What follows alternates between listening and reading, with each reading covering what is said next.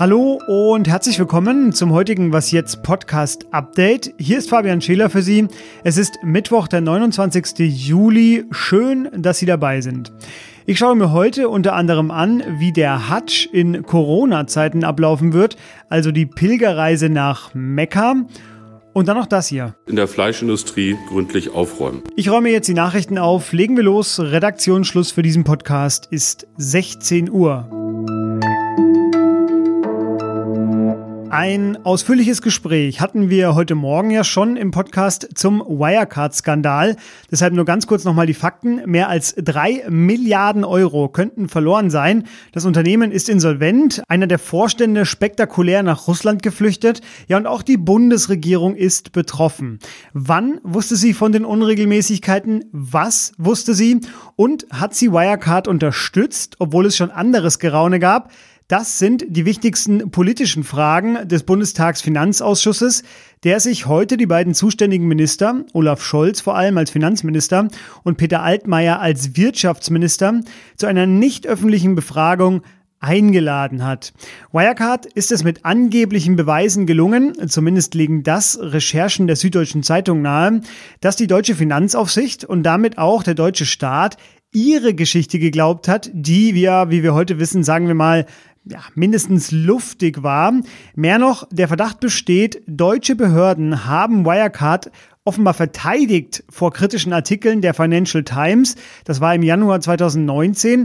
Und statt aufzuklären, stellte die Finanzaufsicht Strafanzeige gegen die Journalistinnen. Wohl auch deshalb sagte die Finanzpolitikerin der Grünen Lisa Paus vor dem Ausschuss heute, die Liste der offenen Fragen ist in den letzten Tagen nicht kürzer, sondern nur länger geworden.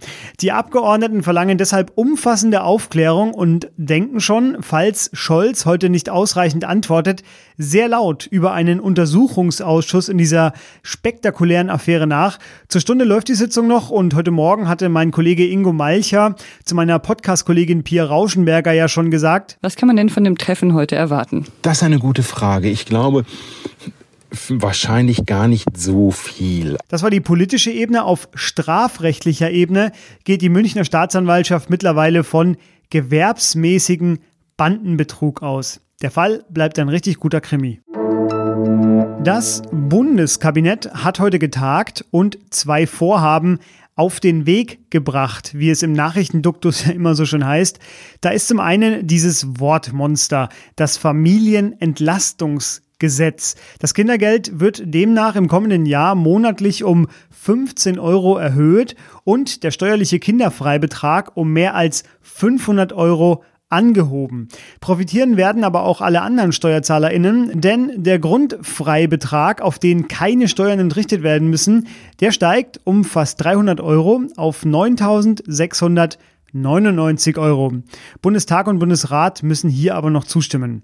Ja, und das Kabinett war heute fleißig, denn es hat heute auch endgültig die umstrittenen Werkverträge für die Kernbereiche der Fleischindustrie verboten. Ja, und Arbeitsminister Hubertus Heil, der klang nach diesen für ihn wahrscheinlich sehr intensiven Monaten auch ja, ein wenig stolz, denke ich. Die Zeit der Selbstverpflichtung und der Absichtserklärung ist damit in dieser Branche vorbei. Wir beenden vor allen Dingen die organisierte Verantwortungslosigkeit in dieser Branche, die eine Gefahr geworden ist für die Gesundheit der Beschäftigten, aber auch der gesamten Bevölkerung. Preiserhöhungen für Fleisch schloss er jetzt übrigens aus und nannte sie eine hohle Drohung. Der Hajj ist eine der fünf Säulen des Islam und für jede Muslima und jeden Muslim einmal im Leben verpflichtend, so will es der Koran. Die Gläubigen pilgern dabei zu einem ganz bestimmten Zeitpunkt, der jedes Jahr übrigens wechselt, nach Mekka in Saudi-Arabien und vollziehen dort verschiedene Pilgerrituale. Und das bekannteste, weil vielleicht spektakulärste, ist das siebenmalige Umrunden der Kaaba, einem ja, schwarzen, würfelartigen Gebäude in Mekka. Sie haben die TV-Bilder wahrscheinlich davon schon mal gesehen. Und äh, Sie haben es ja auch im Morgen-Podcast schon kurz gehört. Der Hajj 2020 hat heute begonnen begonnen und dauert bis zum kommenden Sonntag. Ja, und er ist natürlich auch beeinflusst vom Coronavirus. Meine Kollegin Andrea Backhaus, die beschäftigt sich bei uns mit dem Nahen und Mittleren Osten und mit dem Islam. Hallo Andrea. Hallo Fabian. Andrea, wie sieht der Hajj 2020 aus? Normalerweise kommen dafür ca. 2,5 Millionen Gläubige aus der ganzen Welt nach Saudi-Arabien. Für dieses Jahr hat das Königshaus die Pilgerreise wegen der Pandemie allerdings abgesagt oder besser gesagt extrem entschlackt. Nur rund 1000 Gläubige wurden zugelassen und die Bedingung war, dass sie in Saudi-Arabien leben, nicht älter als 65 sind und nicht chronisch krank sind. Die Mehrheit dieser Pilger, etwa 70 Prozent, sind ausländische Gastarbeiter und sie kommen aus Ländern wie Ägypten oder Indonesien. Die anderen sind saudische Staatsbürger, also von außen wurde niemand ins Land gelassen in diesem Jahr. Ähm, die Gläubigen mussten auch vor der Anreise für eine Woche in Quarantäne. Sie sind verpflichtet, äh, die ganzen Tage über eine Maske zu tragen und Abstand zu halten. Die Kaaba dürfen sie nur in großer Distanz umkreisen, aber nicht küssen oder berühren. Und sie sind auch in einer in der Zellstadt, wo sie die erste Nacht verbringen, einzeln untergebracht. Also das heißt, es gibt schon Einschränkungen, aber für diese tausend Gläubigen ist es natürlich auch andererseits ein ganz besonderes Erlebnis, diese heilige Stätte ohne die üblichen Menschenmassen zu erleben. Normalerweise schmückt sich Saudi-Arabien ja mit der Pilgerfahrt. Es untermauert die Rolle des Landes für Muslime weltweit. Welche Auswirkungen hat denn jetzt diese sehr abgespeckte Variante der Hajj äh, für das Land? Für das Image des saudischen Königshauses ist die Pilgerfahrt schon immer enorm wichtig. Ähm, denn das Königshaus bezieht ja auch einen Großteil seiner politischen Befugnis daraus, dass es eben über diese beiden wichtigsten heiligen Städten des Islam wacht, also die Moscheen in Medina und, und Mekka. Deswegen ist es für das Image der Mächtigen schon auch wichtig, dass der Hajj trotz allem und trotz aller Beschränkungen stattfinden kann.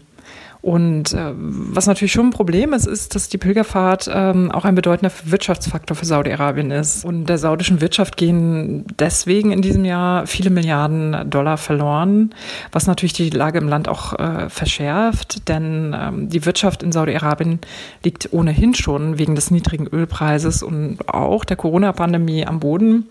Und dass das besser wird, ist nicht absehbar. Ähm, derzeit sind fast 270.000 Menschen in Saudi-Arabien positiv auf Corona getestet und es werden jeden Tag mehr. In dieser Woche finden zudem die im Islam höchsten Feiertage statt. Das mehrtägige Opferfest. Im Juni stiegen in Saudi-Arabien die Infektionszahlen nach dem Ende des Ramadan wieder an, weil sich offenbar Familien in größerer Runde getroffen hatten. Und das saudische Gesundheitsministerium rief deshalb zu Vorsicht auf. Vielen Dank dir, Andrea. Weil wir heute schon so viele Zahlen bei uns im Podcast hatten, jetzt nur noch ein ganz kurzer Block.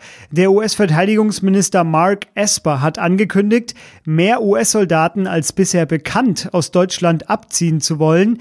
11.900 werden es dann sein. Bisher ist man von 10.000 ausgegangen. Was noch? Ich habe zwei Masken. Eine simple graue und eine schwarze mit so lila Details. Die habe ich gekauft bei einem kleinen Designladen bei mir um die Ecke, um die so ein bisschen zu supporten, diesen Laden zu unterstützen. Die Maske ist ja jetzt schon das Modeaccessoire mindestens des Jahres, wenn nicht gar des Jahrzehnts. Und äh, kein Wunder, es gibt nun schon allerlei Schnickschnack für diese Masken. Ein indischer Geschäftsmann soll 4000 Euro für eine Maske aus purem Gold bezahlt haben. Der Instagram-Feed einer französischen Designerin, den ich mir angeguckt habe, ja, der ist auch spannend. Ich sage mal, goldene Ketten und riesige Nietenknöpfe spielen da eine große Rolle. Ja, und generell scheint mir Japan da ziemlich weit vorne zu sein. Da habe ich Masken gesehen mit so einem integrierten Walkie-Talkie und einem Übersetzer und eine mit einem Lithium-Akku und einem eingebauten elektrischen Ventilator für absolut saubere Luft. Es gibt sogar einen Power-Modus, den schaltet man dann beim Sport an. Lasst das aber nicht die Radprofis hören. So, das war's dann für heute. Hierbei was jetzt. Morgen früh erklärt Ihnen mein Kollege Moses Fendel, warum gerade in Weißrussland so viel demonstriert wird. Schreiben Sie uns an wasjetzt.zeit.de für Kritik oder Hinweise zur Sendung. Ich bin Fabian Scheler und ich sage jetzt Tschüss. Mich hören Sie dann morgen im Update wieder.